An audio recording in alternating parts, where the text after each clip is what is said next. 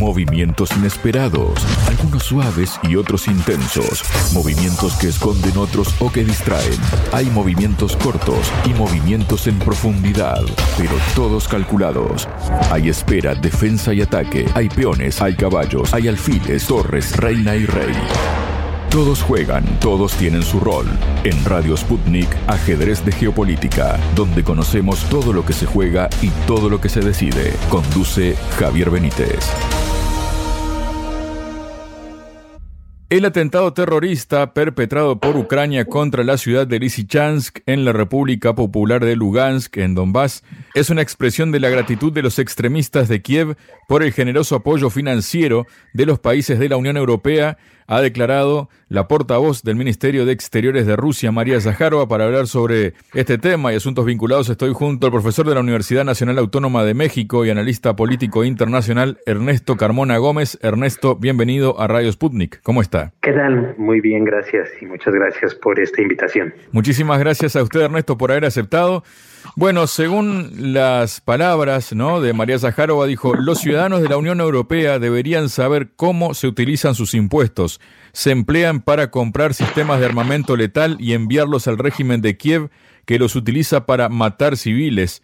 Condenó la vocera en su canal de Telegram en referencia a la financiación de 50 mil millones de euros para Ucrania aprobada el pasado jueves por la Unión Europea. La funcionaria acentuó que el ataque contra una panadería de Lysychansk tuvo lugar cuando se encontraban allí decenas de civiles. Los extremistas sabían que los residentes locales, entre ellos ancianos y familias con niños, acudían tradicionalmente allí los sábados para comprar bollería y comestibles. Invitamos a los parisinos a imaginar que salen por la mañana a por una baguette y a los habitantes de Roma que toman un café con corneto, pero en lugar de bollería fresca traen a casa a familiares heridos o asesinados por los terroristas ucranianos. ¿Qué nos comenta de estas declaraciones, Ernesto? Pues sí, efectivamente me parece que es grave la pérdida de civiles y los ataques hacia objetivos civiles. Me parece que tienen la finalidad de infundir miedo en la población, ¿no? Siempre se califica los ataques de este tipo, pues tienen la finalidad de generar en la población miedo y de esa manera también orientar hacia inconformidad al gobierno, como una manera de responsabilizar a la población civil por las acciones de sus gobiernos. Y esto nunca es deseable en un contexto incluso de confrontación, pues que la población civil debe estar lejos y de acuerdo al derecho internacional no deben ser objetivos militares las poblaciones y las instalaciones civiles. Pues esto pues me parece muy grave y me parece que también, pues como mencionó la canciller rusa, yo creo que en Europa es muy evidente que la gente se empieza a cuestionar la legitimidad, la utilidad y sobre todo lo necesario que pueda ser seguir apoyando al régimen de Ucrania, porque pues hay demandas de la población que no están siendo cubiertas, como hemos visto recientemente con las protestas agrícolas, que evidentemente, pues aunque no está directamente relacionado en el discurso, pero los agricultores están reclamando que se están retirando apoyos hacia los productores, sobre todo a los pequeños productores, están retirando subsidios, pero en cambio, pues ven a sus gobiernos apoyar militarmente y con recursos muy abundantes a otro gobierno y que pues empiezan a cuestionarse si no es mejor que su población nacional reciba estos recursos directamente en vez de que sean canalizados a un conflicto que pues me parece que lo ven cada vez más lejano y que ven la decisión de haber apoyado a Ucrania con estos recursos como un error. Me parece que esa percepción sigue creciendo entre la población europea y también está eh, muy posiblemente se refleje en las próximas elecciones del Parlamento Europeo. Claro, porque puntualmente este ataque, Ernesto, se produce inmediatamente después, ¿no? De que precisamente la Unión Europea aprobara ese paquete famoso ya de 50 mil millones de euros que se retrasaba y se retrasaba y se retrasaba porque se oponía el primer ministro de Hungría, quien luego de aprobarse dijo, bueno, a mí me aseguraron unas cosas que a mí me pareció bien y entonces yo decidí apoyar esta ayuda económica ¿no? a, a Ucrania por 50 mil millones de euros y lo primero que hacen es matar a 28 civiles, entre los cuales había un niño y nueve mujeres, ¿no? ¿Qué valor pueden tener moral porque no es el primer ataque, ya viene produciéndose y a pesar de todo eso siguen enviando ayudas ¿no? a Ucrania, ataques contra civiles. ¿no? ¿Qué valor moral pueden tener los gobiernos occidentales al estar fomentando todo esto? ¿no? Porque la cuestión es clara, si dejan de enviarle dinero a Ucrania, dejan de morir personas. Yo creo que la legitimidad de la narrativa hegemónica occidental, que sí efectivamente había tenido ya fuertes cuestionamientos, me parece que tiene mucho que ver con el orden internacional. Y voy a comentarte por qué lo pienso así. Yo creo que la legitimidad del discurso de derechos humanos, de defensa de la libertad, de la democracia, que lo vemos en todos los eh, aspectos de la narrativa de Estados Unidos, por ejemplo, también de Europa, mediáticos, en el derecho internacional, en muchos aspectos que se ha proyectado esta visión pues lleva años que se está desmantelando, ¿no? Y el abierto apoyo a regímenes extremistas, como hemos visto en el caso de Siria, en el caso de la primavera árabe, en el caso de Ucrania, este, me parece que es evidente que pues ya es cuestionado, ¿no? En América Latina, sin lugar a dudas, han apoyado a movimientos abiertamente fascistas para derrocar a gobiernos que les son incómodos y entonces pues de ese modo ese discurso de defensa de la democracia, de las libertades o de los derechos humanos pues ha quedado ya muy golpeado, ¿no? Y ahora decir que están apoyando a un gobierno que busca pues proteger eh, la vida, la libertad, pues queda muy cuestionado, lleva mucho tiempo cuestionado y cada vez es más difícil que se sostenga. Por otro lado, cuando Estados Unidos emprendió la guerra contra el terrorismo, pues era justamente todo mundo analizaba y se llegaba a la conclusión de que en algún momento pues este argumento de combate al terrorismo pues iba a dejar de serles útil, ¿no? Y ahora que pues se pueden calificar diferentes actos de aliados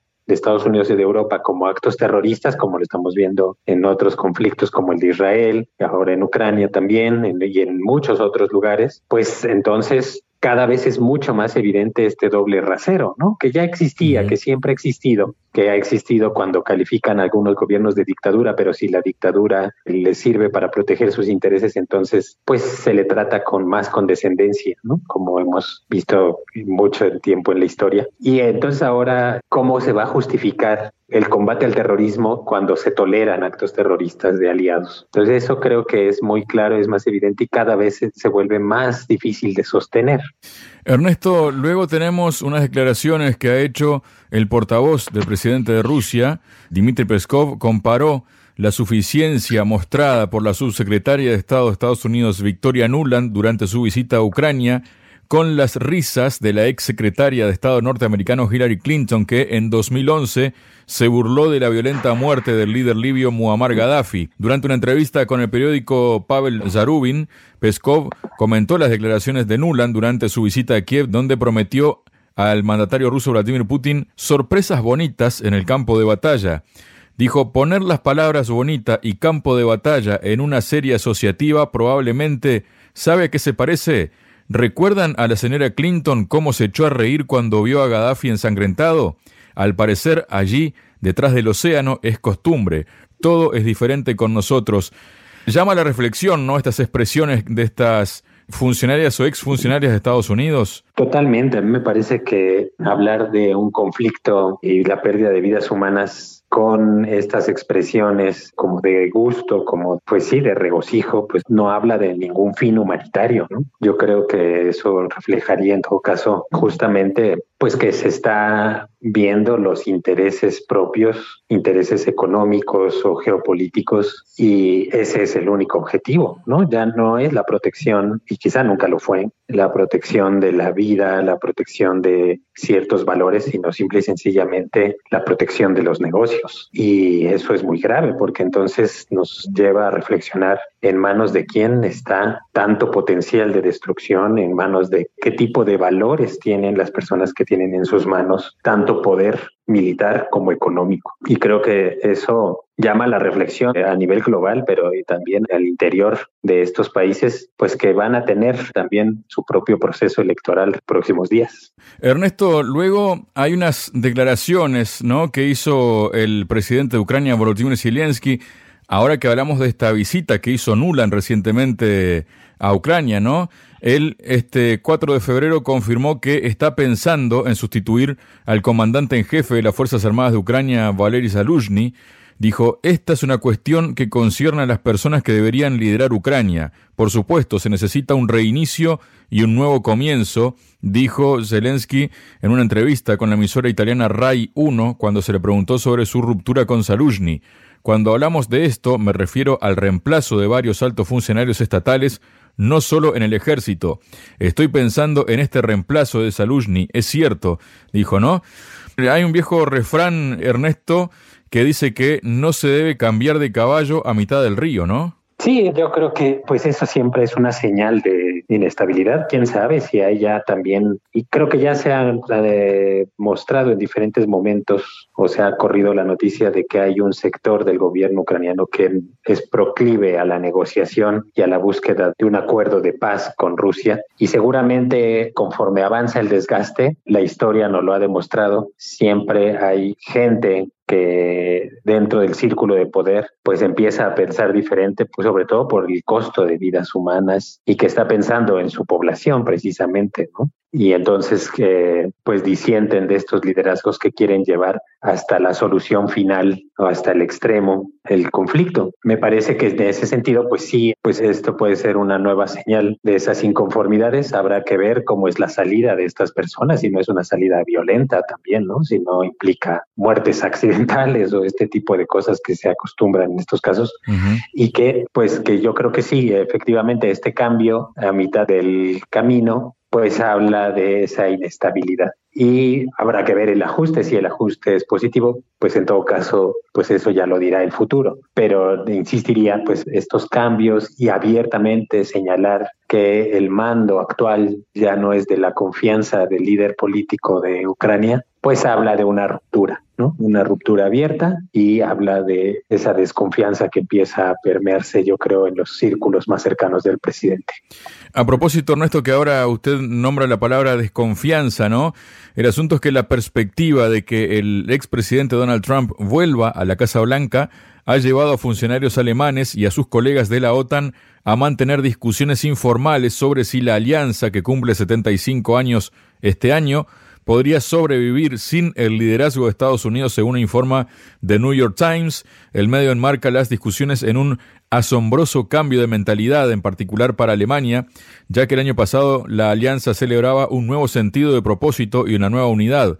Ahora los funcionarios alemanes discuten acerca del surgimiento de un mundo nuevo, complicado y problemático, que tendrá graves consecuencias para la seguridad europea y transatlántica.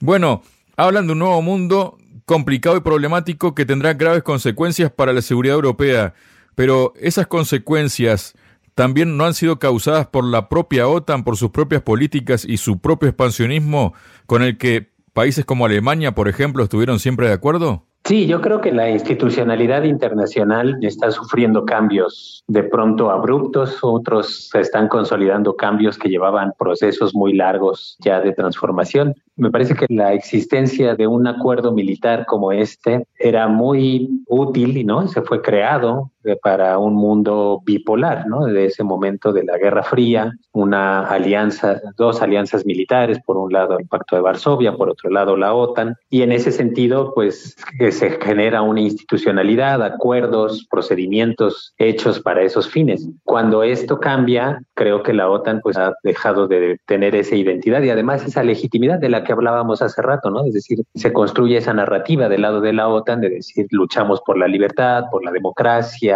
pero ahora es muy transparente la lucha por territorios, por recursos, por influencia económica, por influencia política, pero no tienen un sentido moral. Entonces de eso se empieza a resquebrajar y ya tiene rato que viene sufriendo este reacomodo y es muy evidente cómo dentro, no solo en la opinión pública, al países como Alemania o de Francia y bueno, el resto de Europa, sino en sus propios liderazgos políticos, en las posiciones que empiezan a ocupar cada vez más ciertos grupos políticos que cuestionan la utilidad de seguir perteneciendo a estas instituciones cuando evidentemente Estados Unidos se ha vuelto un actor muy inestable, ¿no? Es decir, tenemos el ejemplo como la salida del acuerdo de París cuando Trump es presidente y del posterior regreso cuando llega Joe Biden. Es decir, Estados Unidos se ha vuelto un actor internacional que depende mucho del vaivén político interno y esto es ahora se refleja incluso en las alianzas militares. Cuando Donald Trump estaba en el poder, habló de que los europeos tenían que pagar por su seguridad y un paulatino retiro de la responsabilidad estadounidense. Llega Joe Biden y entonces Joe Biden retoma esta responsabilidad y vuelve a dar todo el respaldo, claro, a cambio de un costo que todo mundo ha visto, ¿no? Que rompieran completamente su relación con Rusia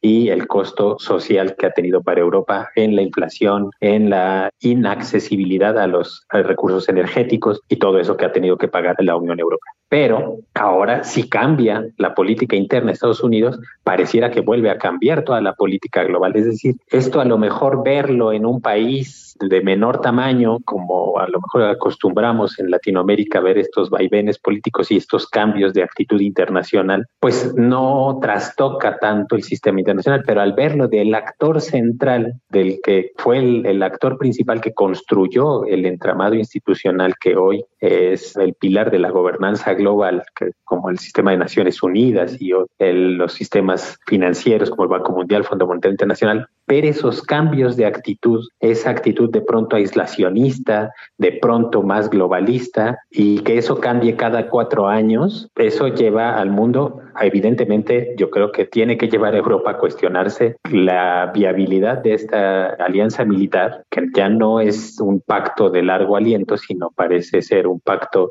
que va a cambiar conforme cambie la política interna de Estados Unidos, que además es muy volátil en estos momentos y entonces hay que replantear las estructuras, las alianzas militares y creo que Europa entonces empezará a buscar y seguramente por eso están ganando posiciones políticas muchos nuevos liderazgos que cuestionan estos instrumentos y que Europa va a buscar nuevas alianzas en función de sus intereses cada vez alejándose más de Estados Unidos. Yo creo que es lo que irá pasando y que empieza a ser cada vez más evidente, como repito, no solo en la opinión pública, sino ya en las estructuras de gobierno de los diferentes países que conforman esta alianza y también de organismos regionales como el Parlamento Europeo. Muchas gracias. gracias a ustedes y un saludo a la audiencia. Sputnik. Contamos lo que otros callan.